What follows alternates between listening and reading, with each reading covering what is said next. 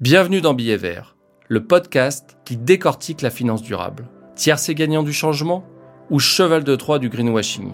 Pour y répondre, un financier activiste, Philippe Zawati, part à la rencontre des acteurs et observateurs privilégiés de ce nouveau dada de l'économie. Lui-même fondateur de Mirova, société de gestion spécialisée dans l'investissement responsable, il se mue ici en intervieweur pour interroger sa pratique et celle de ses comparses. Oh, nouveau billet Ah, ils sont jolis Billet vert.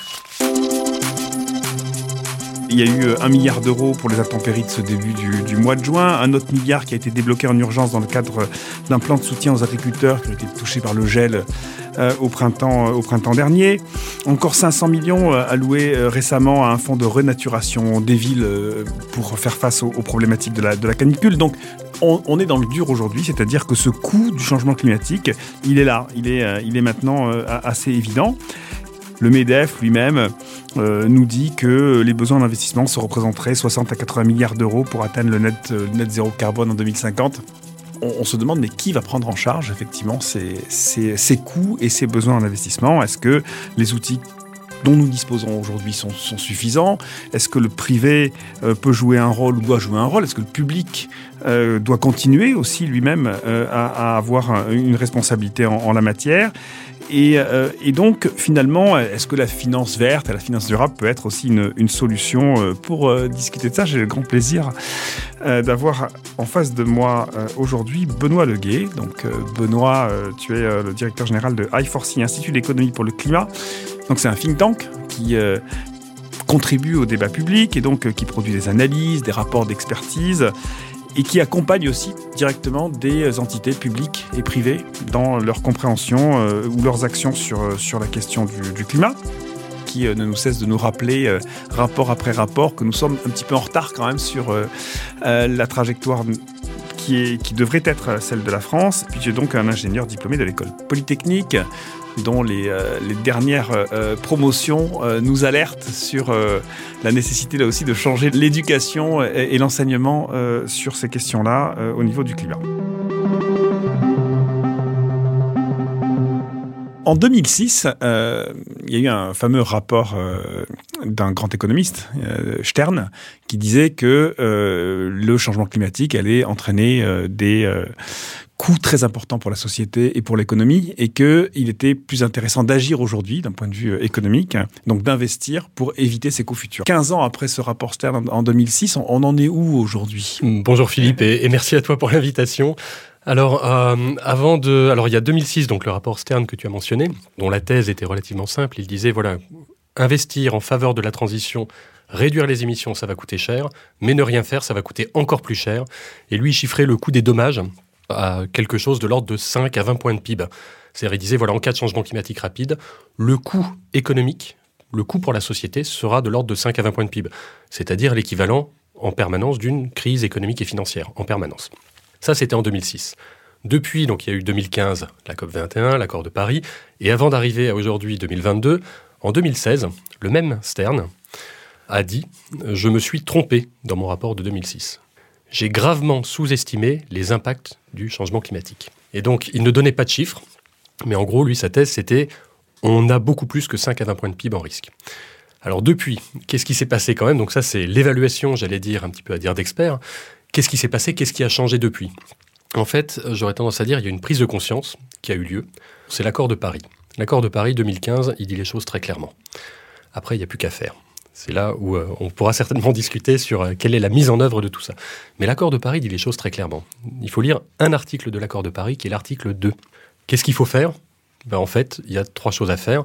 Premier objectif de l'accord de Paris, c'est stabiliser le réchauffement climatique en dessous de 2 degrés.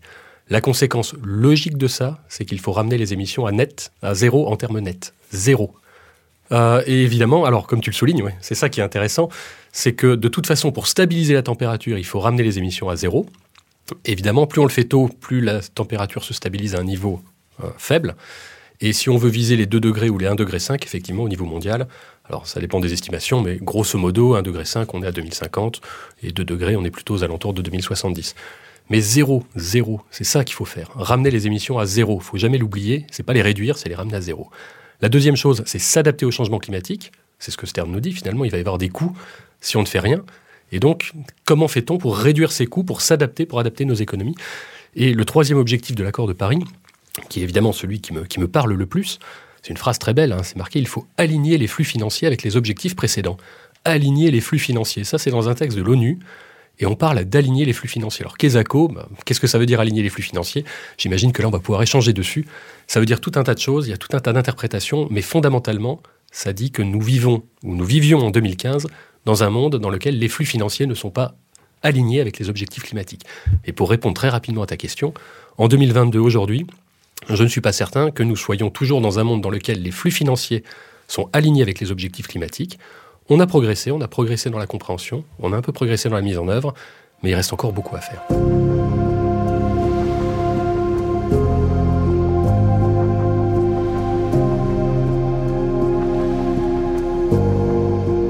On reviendra sur, l'adaptation tout à l'heure, parce que c'est un sujet intéressant. Euh, I4C a publié un, rapport euh, très, euh, très récemment hein, sur, sur les coûts de l'adaptation et donc euh, comment faire face à cela, puisqu'on va avoir des conséquences inévitables du réchauffement climatique, c'est maintenant absolument certain. Mais peut-être juste sur du coup ces investissements nécessaires, cet alignement des flux financiers. C'est ça un peu le cœur de la finance verte, enfin en tout cas tel qu'on a vécu ces, dernières années, c'est-à-dire réallouer du capital vers les endroits où on a besoin d'investir, de trouver des solutions, que ce soit les énergies renouvelables, la rénovation thermique des bâtiments, enfin euh, l'agriculture durable, euh, et, et j'en passe. Aujourd'hui, peut-être deux choses. D'une part, où on en est en termes d'investissement vert I4C a fait des analyses assez précises, fait tous les ans en fait un, bilan de, de, de, de, ces investissements verts, en tout cas en France. Donc où on en est dans ces investissements verts? Qu'est-ce que ça veut dire d'ailleurs un petit peu investissement vert, peut-être plus précisément? Et puis la face cachée quand même de, de, ça. Où on en est en termes d'investissement brun, c'est-à-dire des investissements qui sont euh, négatifs aujourd'hui pour le climat, pas forcément neutres, mais qui sont négatifs, y compris d'ailleurs des subventions publiques à ces investissements. Comment est-ce que tu pourrais nous, donner un, premier bilan sur voilà, la, face euh, éclairée et la face cachée aujourd'hui des investissements publics et privés? Alors effectivement, comme tu le soulignes, on s'amuse du côté de l'Institut de l'économie pour le climat à suivre les investissements euh, vert et puis moins vert entre guillemets, disons en faveur du climat et en défaveur du climat. Je vais donner des exemples hein, tout à l'heure très très très précis.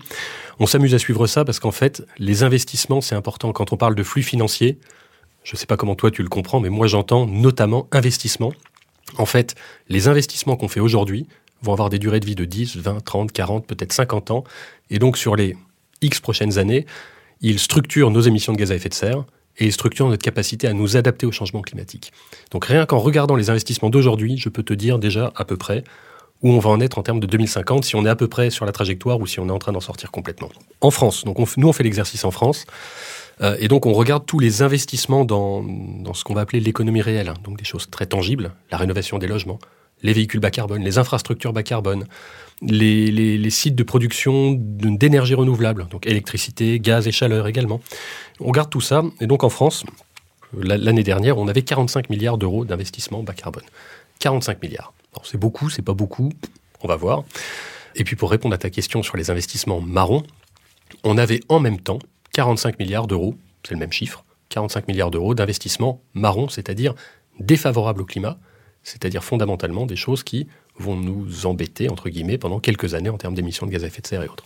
Et euh, le but du jeu, c'est pas de c'est pas d'équilibrer les deux, hein, c'est d'avoir zéro investissement marron et d'augmenter les investissements verts. Donc première question, comment fait-on pour ramener les 45 milliards d'euros d'investissements marron qui permettent aux Français de se nourrir, de se déplacer, etc. Là, c'est pas inutile à zéro. Comment fait-on pour ça? Et la deuxième question, alors les 45 milliards de verts, c'est assez, c'est pas assez. Alors nous, on a évalué par rapport aux objectifs climatiques de la France. Et euh, notre évaluation, c'est que il manque 15 milliards d'euros d'investissements publics et privés dès aujourd'hui pour atteindre les objectifs climatiques de la France. Par an Par an. Et à 5 ans, ça serait plutôt 25 milliards, etc. Donc la question, pareil, comment fait-on pour passer, euh, bah, pour augmenter les investissements bas carbone de 15 euh, à 25 milliards d'euros supplémentaires chaque année? Avant de, creuser sur cette question d'où vient l'argent, sur ces investissements, quelle est la part publique et privée? Alors sur la partie euh, verte, sur la partie bas carbone, c'est à peu près moitié-moitié. Mais alors ça, dépend comment, j'interprète ta, question, quelle est la part. En fait, euh, il y a plusieurs, euh, tu peux regarder en termes de volume. Donc en gros, ces 45 milliards sont financés à grosse maille, pour moitié par le public, pour moitié par le privé. Mais la question aussi, c'est par exemple qui porte ces investissements. Tu peux avoir un investissement porté par un porteur de projet privé, mais qui bénéficie d'aides, de subventions publiques, etc. Et donc, mais en gros, ce qu'il faut retenir, c'est moitié-moitié, c'est-à-dire qu'il y a besoin du public et il y a besoin du privé. Et les deux vont devoir faire un petit tango un petit peu improbable pour assurer la transition vers une économie bas carbone. Tango, ça veut dire se répartir les risques, se répartir les investissements, savoir où est-ce que c'est plus pertinent que ce soit le public et le privé qui investissent. Ça veut dire en fait travailler ensemble, effectivement. Donc ça veut dire des fois se dire, OK, là c'est plutôt le public, là c'est plutôt le privé, là c'est du privé, mais cornaqué entre guillemets par du public, etc. Donc c'est vraiment comment on articule le public et le privé. Pour être très clair, hein, pour, pour le dire vraiment très rapidement, l'essentiel de l'argent nécessaire à la transition, ça va venir du privé. Ça, c'est quand même quelque chose qu'il faut garder en tête. Et donc, il va y avoir un rôle pour les ménages, les entreprises et pour la finance privée. Ça, ça va vraiment être l'essentiel des flux financiers demain. En revanche, il y aura besoin d'argent public. Il y aura besoin d'argent public pour accompagner ces acteurs privés. Et pour te donner un exemple très concret, les ménages. Quand on leur dit qu'il faut faire de la rénovation énergétique, l'essentiel de l'argent, ça va être leur argent, c'est leur patrimoine à la fin qui est amélioré. Mais il faut un petit peu d'argent public mis au bon endroit pour accompagner les plus modestes, par exemple, un peu d'argent public pour structurer les filières, former les artisans, etc., etc. Donc finalement, on va avoir besoin d'argent public. Et la mauvaise nouvelle là-dedans, et c'est pas une bonne nouvelle en 2022, nous, on a des raisons de penser qu'on va avoir besoin de plus en plus d'argent public. C'est ce qu'on appelle l'effet de levier? C'est-à-dire comment l'argent public permet d'accélérer les choses? Alors tiens, ça, ça m'intéresse, ta, ta, vision là-dessus m'intéresse. Moi, très honnêtement, l'effet de levier, j'y crois pas. Enfin, je veux dire, je ne, L'effet de levier, ok, c'est une construction. On regarde deux ratios, on regarde les flux privés euh, et les flux publics. On fait le, la, division des deux. Euh, juste peut-être pour préciser, hein, l'effet de levier, ça veut dire quand on met un euro d'argent public, combien ça génère d'argent privé? Si ça génère 2 deux, euros d'argent privé, alors on a un effet de levier de 2 et donc on essaie de maximiser cet effet de levier parce que ça, ça permet d'avoir de plus en plus d'argent pour la, pour la transition. Alors tout à fait. C'est vraiment ça le sujet. Mais moi, là, là où je ne crois pas, en fait, c'est sur le lien de causalité. Ce qu'on peut observer, on peut observer qu'on a mis tant d'argent public, tant d'argent privé on peut observer qu'il y a un investissement qui a eu lieu. Après, quelle est la pertinence de l'euro public investi C'est là où il faut faire très attention dans les études d'attribution. Un effet de levier extrêmement élevé, par exemple, si on met 1 euro d'argent public et qu'on arrive à générer 9 euros d'investissement privé, ça peut vouloir dire deux choses. Ça peut vouloir dire qu'il n'y a pas besoin d'argent public. Ben voilà. Donc ça, soit c'est extrêmement efficace et donc il faut y aller à fond les ballons et continuer à mettre de l'argent public pour générer des financements privés, soit au contraire, comme tu le soulignes, bah, il n'y a pas besoin d'argent, public, et donc c'est de l'effet d'aubaine. Donc je, suis très attention, je fais très attention à ça, mais fondamentalement, ça veut quand même bien dire, ton intuition est la bonne. Il y a besoin quand même d'argent public à un moment. Si on coupe l'argent public dans cette affaire de transition, je, je, crains, disons, que la transition, finalement, euh, s'effondre comme un château de cartes.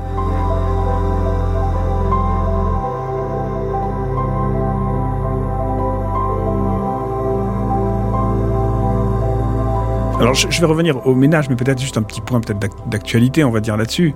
Euh, besoin d'argent public, ça veut dire donc budget, budget des États. Euh, on est dans une, dans, dans une situation aujourd'hui où les taux d'intérêt euh, ont augmenté fortement. Alors on a eu de cesse toi et quelques autres euh, euh, ces, dernières années de dire profitons de la situation de taux d'intérêt bas pour justement emprunter et investir. On l'a peut-être pas fait suffisamment. Est-ce que maintenant c'est c'est pas un peu trop tard avec euh, des une situation de taux d'intérêt beaucoup plus élevé qu'on va connaître dans les années qui viennent? Alors là, là j'aurais tendance à te dire, bah justement, il faut il faut continuer à se battre. là, on est dans une situation un petit peu particulière, effectivement, comme tu le soulignes, les taux d'intérêt remontent, la charge de la dette remonte, et donc la question c'est comment fait-on pour éviter que la transition vers une économie bas carbone et adaptée au changement climatique devienne la variable d'ajustement. C'est ça qu'il faut éviter. Parce que si, si ça devient la variable d'ajustement, bah, je peux déjà décrire la suite de l'histoire. Hop, on arrête la transition, euh, voilà, on la laisse telle qu'elle est, c'est-à-dire au milieu du guet, et puis on paiera la facture, bah, comme tu l'as dit, on paiera la facture dans quelques années sous forme de dommages climatiques.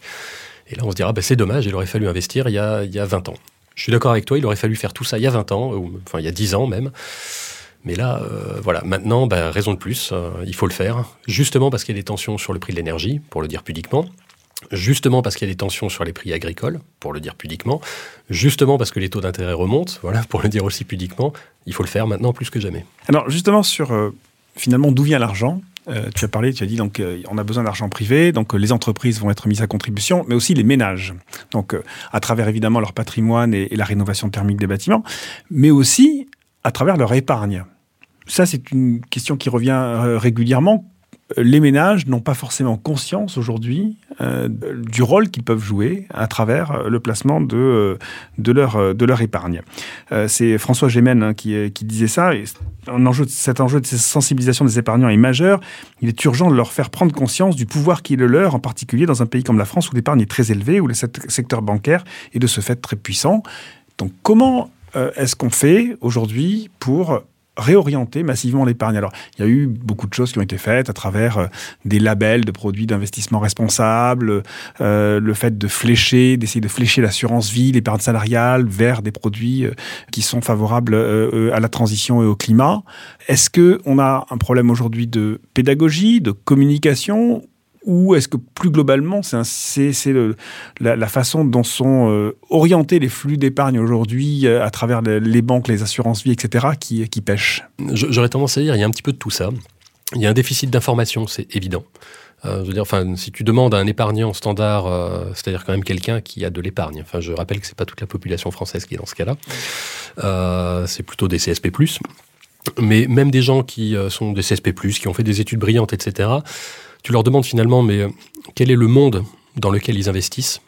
Ils sont en règle générale à peu près incapables d'y répondre, de répondre à cette question très basique.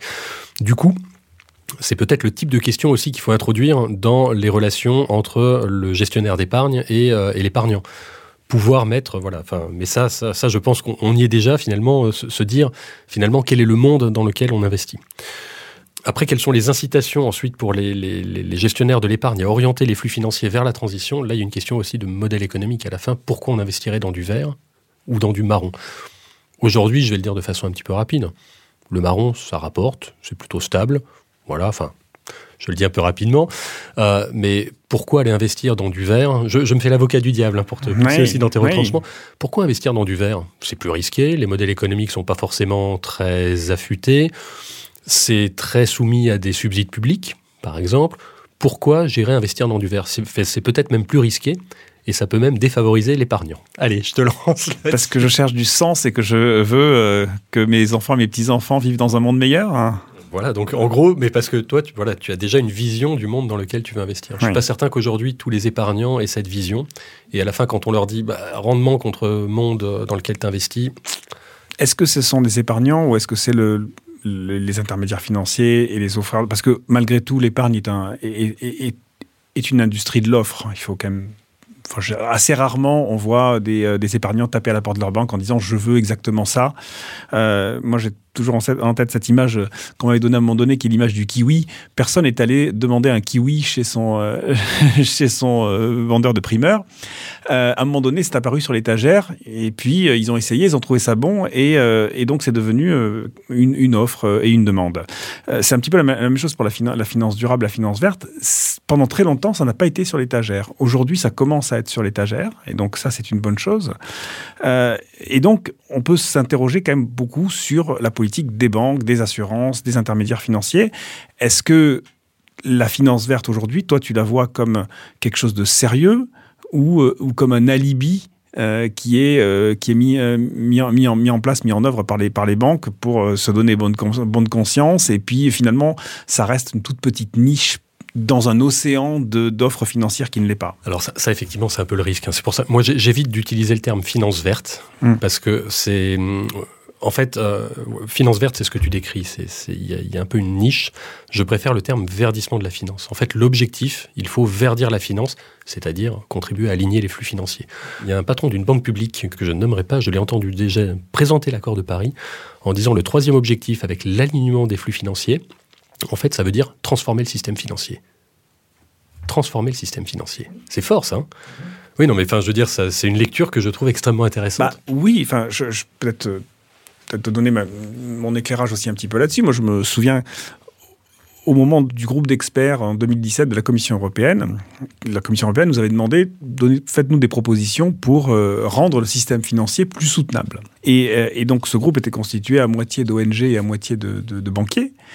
Et, tant qu'on discutait de euh, créer un marché des obligations vertes, rajouter de la transparence, faire plus de reporting, améliorer la gouvernance, il y avait un consensus qui voilà, entre les ONG et, le monde industriel de la finance.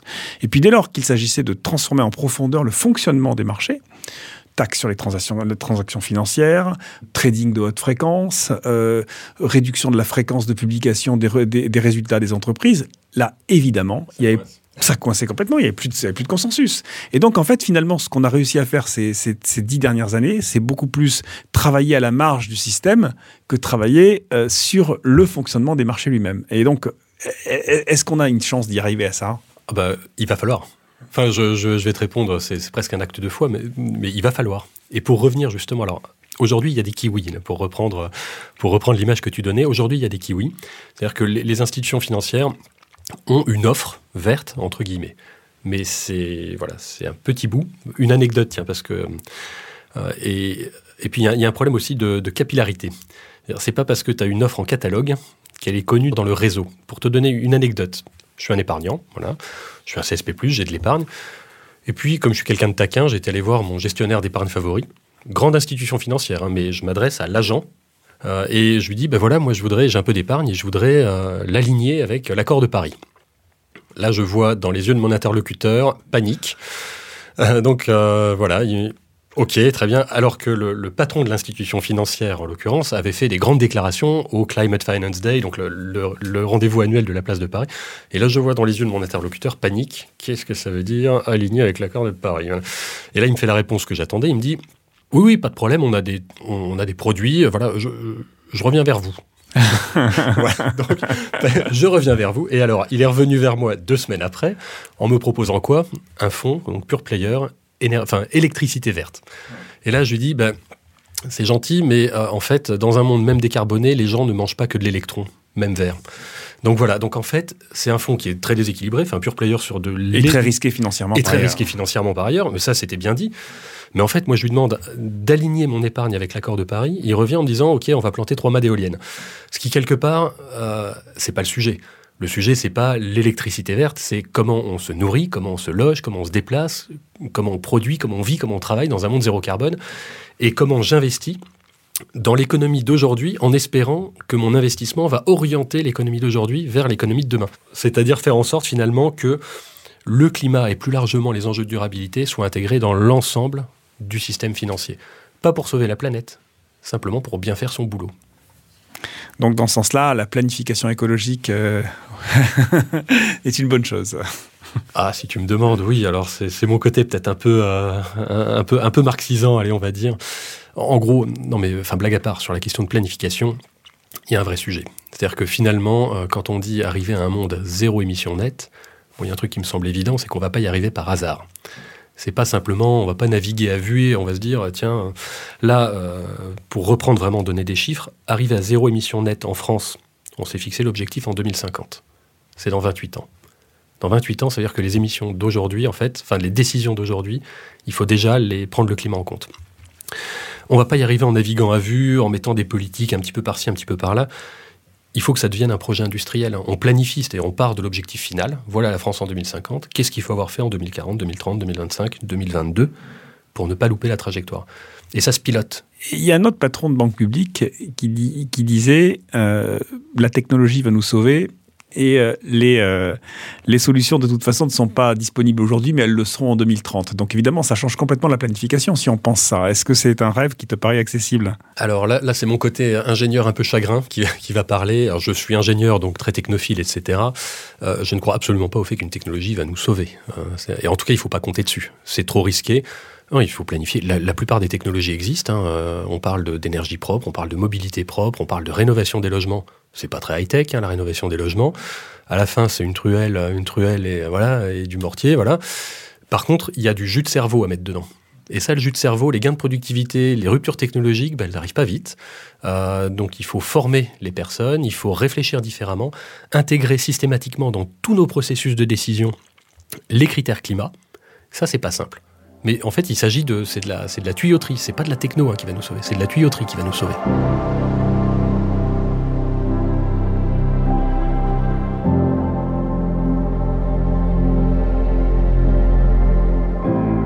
Revenons peut-être un petit peu justement sur les flux financiers, sur la façon de les, de les, de les réorienter.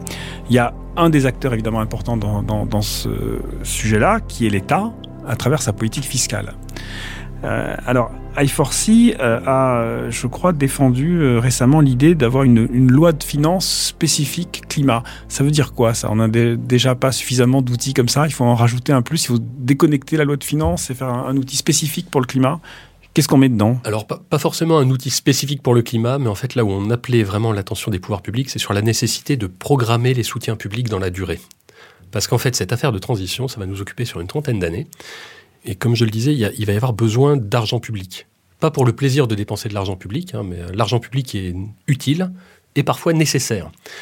Et donc, si on veut programmer, enfin, si, on veut éviter que, cette, euh, que la transition en fait, ne devienne la variable d'ajustement, il faut notamment programmer les soutiens publics, ce qui permet deux choses. D'une part, de s'assurer qu'on va faire cette transition. D'autre part, euh, ça permet de sécuriser les investissements des acteurs privés. Si moi, acteur privé, je vois que l'État non seulement a des objectifs, mais qu'en plus, en face des objectifs, il a des moyens qui me dévoilent un petit peu son business plan, bah, ça me sécurise quand même pas mal pour, moi, dérouler mon propre business plan. S'il n'y a pas ça, en fait, on a ce qui se passe aujourd'hui, hein, c'est-à-dire que l'État français, mais je pourrais dire Europe ou autre, a des objectifs très ambitieux, neutralité carbone à horizon 2050, moins 40 et même maintenant moins 50 à horizon 2030, mais n'a pas forcément la moindre idée de comment il va arriver à cet état de fait. Ce qu'on appelle en fait, c'est simplement à mettre à être cohérent, à avoir des objectifs, puis avoir des moyens en face. Ça s'appelle un business plan. Quand on voit que finalement on est face à des décisions politiques qui sont très, très court-termistes, en fait, avec des budgets annuels, euh, c'est un petit peu ça le problème. Mais c'est ça, il faut casser l'annualité du budget. En fait, ça n'a aucun sens sur un problème qui va nous occuper pendant 30 ans de, de, raisonner uniquement année après année. Il y a un certain nombre, il y a des véhicules du type loi de programmation qui existent hein, pour, pour les mmh. sujets sérieux la défense nationale. La défense nationale. Oui. Voilà, ça c'est un sujet sérieux. Bon bah voilà, donc on a une loi de programmation, on essaye de sécuriser finalement le financement d'un certain nombre de programmes. Mais si tu veux, là-dessus on revient de loin, hein, parce que euh, même, ne serait-ce que la loi de programmation des finances euh, pour le ou l'intégration du climat dans la loi de programmation des finances publiques, enfin pour nous c'est un truc indispensable. Mais il y a trois ans, l'État français était incapable de savoir quelle était la part année après année du budget de l'État qui allait dans le bon sens et la part qui allait dans le mauvais sens. Aujourd'hui, donc on a, du côté de l'Institut de l'économie pour le climat, on a œuvré pour que l'État français, qui chaque année, le Parlement vote un budget, quand on demandait aux parlementaires, suite à l'épisode des Gilets jaunes, mais finalement, combien l'État prélève au nom du climat, combien il reverse aux Français au, nom du climat, quelle est la part du budget qui va dans le bon sens pour la transition, quelle est la part du budget qui va dans le mauvais sens, ils étaient incapables de répondre. Et il y avait des chiffres un peu fantaisistes, donc ils, voilà, on a. Qu'est-ce que ça donne d'ailleurs justement ces chiffres? Parce que moi, il me semble dans ce que j'ai vu que les, les montants qui, qui, sont annoncés sont, sont, faibles des deux côtés d'ailleurs, euh, et donc sont une très petite partie du budget total de l'État. Est-ce que ça veut dire qu'on a une, une, mauvaise visibilité ou c'est euh, ou c'est vraiment ça, ça Ou ça veut dire qu'il y a une grosse partie qui est neutre? Alors ça, veut dire en fait il y a une grosse partie qui est neutre. En fait le, budget de l'État, c'est allez pour le faire très simple, c'est une machine à redistribuer, donc ça prend de l'argent d'un côté, ça le, redistribue de l'autre. Mais en fait il y a une grosse partie qui est relativement neutre pour la transition, ou en tout cas qui n'a pas un impact, euh, disons démesuré.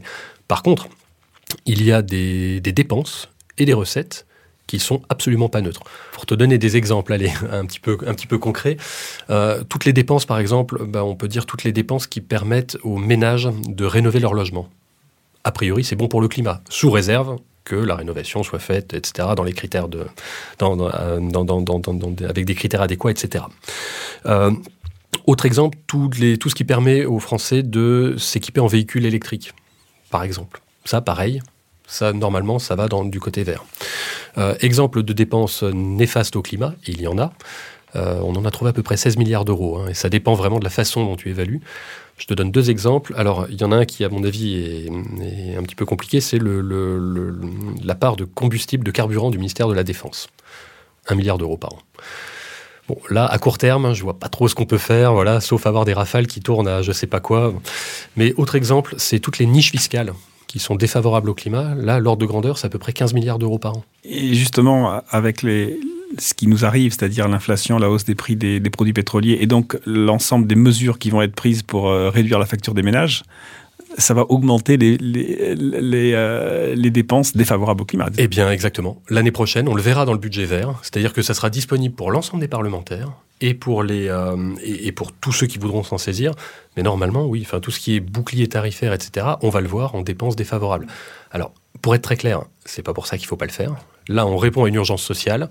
Il faut y répondre. Par contre, moi, la question que j'aimerais bien poser à l'exécutif, c'est comment fait-on pour, en cas de crise, et il y aura des crises entre maintenant et 2050, pour éviter d'avoir à faire des mesures dans l'urgence qui sont pas ciblées, c'est-à-dire qui euh, bénéficient autant aux, ménages aisés qu'aux ménages pas aisés, à ceux qui en ont besoin qu'à ceux qui n'en ont pas besoin, et surtout qui coûtent très cher aux finances publiques et qui coûtent très cher à l'environnement. Pour faire un peu un lien avec la finance, avant le budget vert, il y avait eu le lancement des obligations vertes de l'État, qui ont pas, euh, qui changent pas grand-chose en réalité au financement de l'État, puisque ça finance des, des dépenses qui étaient déjà existantes. Mais ça, est-ce que ça a aidé malgré tout à cette euh, prise de conscience ou euh, visibilité de ce qui est vert et ce qui ne l'est pas à l'intérieur du budget?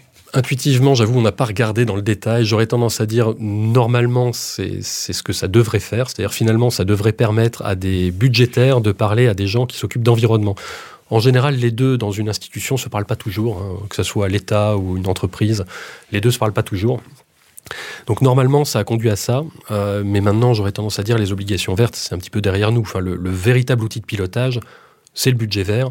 Et puis après, la question à 100 roubles, hein, c'est une fois qu'on a, euh, une fois qu'on sait quelles sont les dépenses vertes et les dépenses marron, comment on fait pour augmenter les dépenses vertes et les rendre cohérentes avec nos objectifs, et comment on fait pour diminuer les dépenses marron.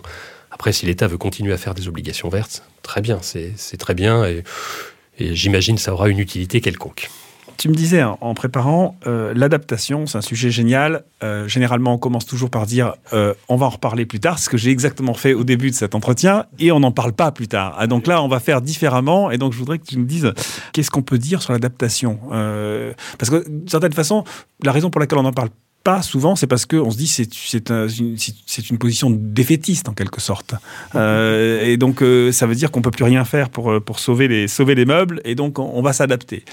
Euh, Est-ce que c'est comme ça que tu vois les choses Et, et d'un point de vue financier, qu'est-ce que ça veut dire? Ouais, alors effectivement, c'est vrai qu'il y a eu, il y a eu pendant très longtemps, et notamment du côté des, des ONG, un- un- une réticence à parler d'adaptation, parce qu'effectivement, comme tu le dis, c'est, ça veut dire qu'on a perdu le combat, entre guillemets. Euh, là, je pense que malheureusement, on est maintenant, et les rapports du GIEC nous le montrent, qu'on on est maintenant à un, moment de l'histoire où on peut plus faire l'impasse. Il va falloir s'adapter, euh, dans tous les cas. Même si on arrête les émissions demain, il va falloir s'adapter. Il y a une formule que j'aime beaucoup, mais ça, dit bien euh, réduire les émissions. Donc la mitigation, c'est éviter l'ingérable et l'adaptation, c'est gérer l'inévitable. C'est-à-dire on est de toute façon parti pour un réchauffement. Ça va avoir des impacts et des impacts assez majeurs que, et c'est une petite parenthèse en passant, je suis pas certain qu'on comprend bien les impacts du changement climatique. On va avoir des surprises. On va avoir des choses qui vont nous arriver dessus, mais pour le dire en bon français, on va se prendre une grosse pilule. Et le but du jeu, enfin la difficulté là-dedans, alors pourquoi on parle jamais de l'adaptation aussi? C'est parce que en fait, la mitigation, enfin l'atteinte du net zéro, c'est finalement quelque chose de très concret. C'est-à-dire qu'on voit de la rénovation des logements, on voit des véhicules électriques, etc. On voit, euh, je sais pas quoi, ou des véhicules à, je sais pas quoi, à pédale. Enfin voilà, tu, mets la technologie que tu veux bien.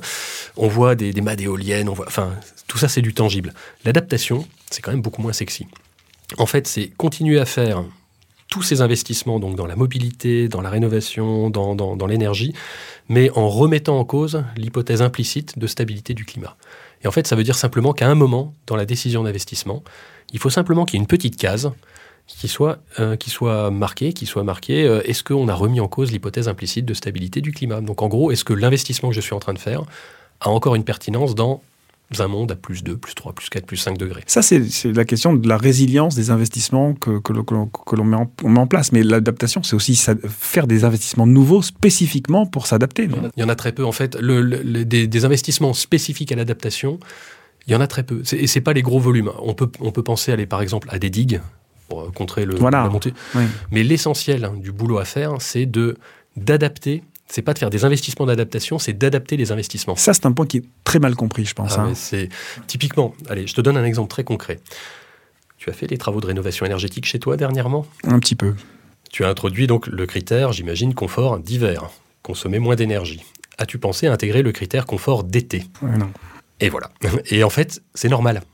C'est no- normal que tu n'y aies pas pensé, euh, mais tout simplement parce qu'on n'y pense pas, parce qu'on se dit, oui, non, parce que les artisans ne savent pas, parce que l'architecte auquel on fait appel ne sait pas. Mais en fait, en 2050, il ne va pas faire tout à fait le même climat que maintenant.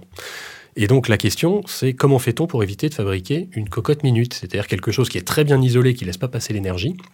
Et donc si on a un, un bâtiment qui est orienté, allez, je dis plein sud, hein, sans, sans système pour modérer les apports solaires, et qu'il est bien isolé, en fait, on a fabriqué une cocotte minute.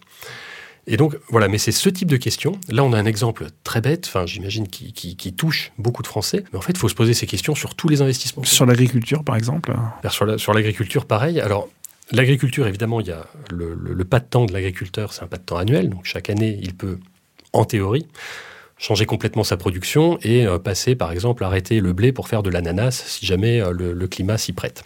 Ça, c'est sur le papier. Parce qu'après, il y a toute la structure euh, du secteur agroalimentaire derrière, l'industrie de transformation et tout ça.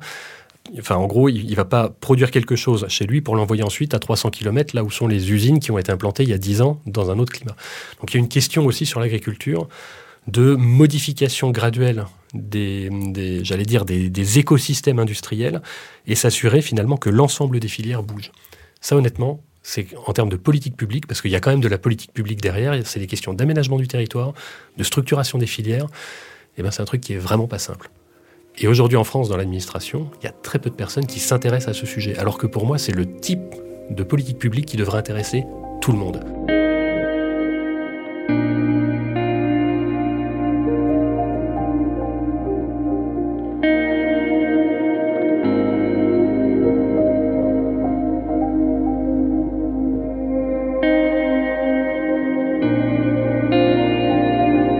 Alors je voudrais peut-être terminer sur les questions de gouvernance, puisque tu es, membre du Haut Conseil pour le climat, euh, euh, et, Pascal Canfin, avant les, élections, avec Thierry Pêche, avait écrit une, note où il disait les questions de gouvernance sont clés, il faut modifier la façon dont on euh, prend les décisions. Donc on a déjà parlé de planification, c'est un premier élément.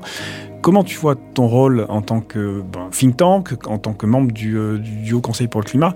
Et puis plus récemment, euh, vous avez pris une initiative avec beaucoup d'autres euh, chercheurs scientifiques, qui est de, se positionner place sur l'esplanade le, des Invalides et, de recevoir les, nouveaux députés en, leur proposant une formation. Je trouvais ça un peu court quand même, 20 minutes. Est-ce que c'était bien? Comment quel est le ressenti Qu'est-ce qu'il en ressort? Allez, alors déjà sur les aspects formation, il y a quand même un aspect euh, formation qui est, essentiel. on, parlait tout à l'heure de, mon agent d'assurance favori. Enfin voilà, c'est pas parce que le patron a pris des engagements que euh, dans toute la chaîne ensuite ça suit. Il y a un enjeu formation. Ça vaut aussi au niveau des gouvernants. En fait, nos gouvernants ont un niveau de formation générale à ces enjeux qui est très faible. Et c'est normal. Ils ont plein de choses à gérer. Et, et puis finalement, le climat, c'est une chose pour eux parmi 10 000. Donc le but de l'opération qu'on a fait sur l'esplanade des Invalides, c'était vraiment de sensibiliser les députés qui arrivaient aux enjeux climat, leur dire voilà, il va y avoir des enjeux, il va y avoir un, projet de loi de finances à voter avec dedans du climat, même s'il n'y a pas marqué climat dans, le titre du projet de loi de finances. Il va y avoir une loi de programmation énergie-climat. Prenez en compte ces enjeux.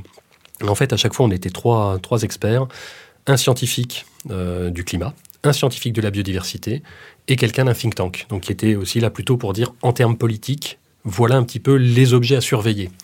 On n'était pas prescriptif, hein, on était vraiment en disant bah voilà, faites-vous une idée là-dessus. Honnêtement, on a eu 154 députés en, trois jours. Euh, le but du jeu, c'était qu'ils sachent qu'il y avait de l'expertise en France et qu'il fallait pas qu'ils restent tout seuls devant leur projet de loi, etc. Sur l'aspect vraiment, donc formation, ça vaut pour les députés, ça vaut pour les hauts fonctionnaires. Ça vaut que ce soit en région, dans les territoires ou que ce soit euh, dans, l'État. Et puis, euh, ça vaut également, il y a cette question vraiment de, au-delà de la formation, ça vaut peut-être aussi pour les, pour les membres du gouvernement, euh, mais au-delà de cet aspect formation, il y, a un aspect, gouvernance. C'est finalement comment on prend nos décisions. Les gens sont pas bêtes, ils sont pas méchants. On est aujourd'hui dans une société en France qui n'est pas adaptée et qui n'est, qui n'est pas zéro carbone, ou en tout cas qui, qui peine à aller sur le chemin de la neutralité carbone. Pourquoi? En fait, c'est parce que nos décisions ne prennent pas en compte le climat. Enfin, je vais le dire de façon très simple. Comment fait-on pour faire en sorte que ça prenne en compte le climat? Il bah, faut simplement s'organiser différemment. Donc les questions de planification, les questions de, finalement euh, avoir une personne qui à un moment pose la question du mais est-ce que ça c'est compatible avec nos objectifs climat? C'est important.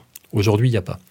Donc le futur secrétariat général à la planification écologique, enfin, qui existe déjà, pour moi, c'est essentiel ça fait sortir les questions climat du ministère de la Transition écologique.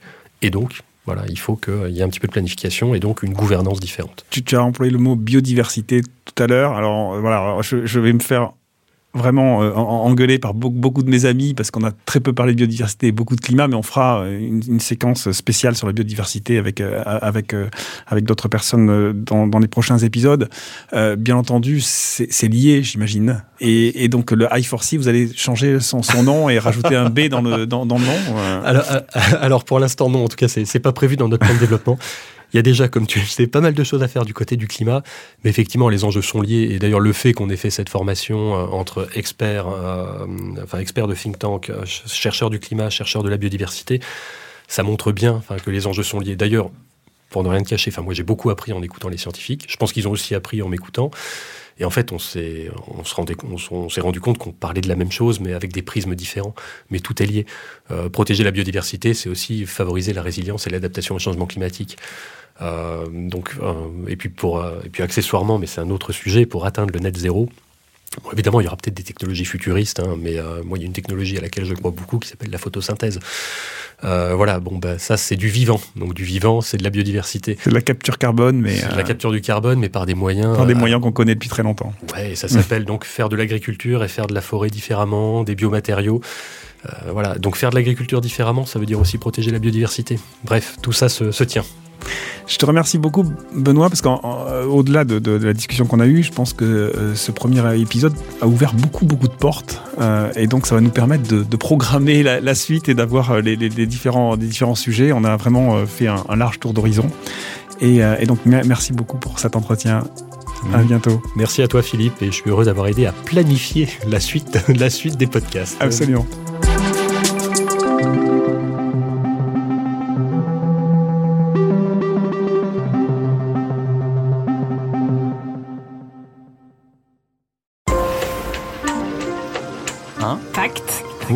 Demain.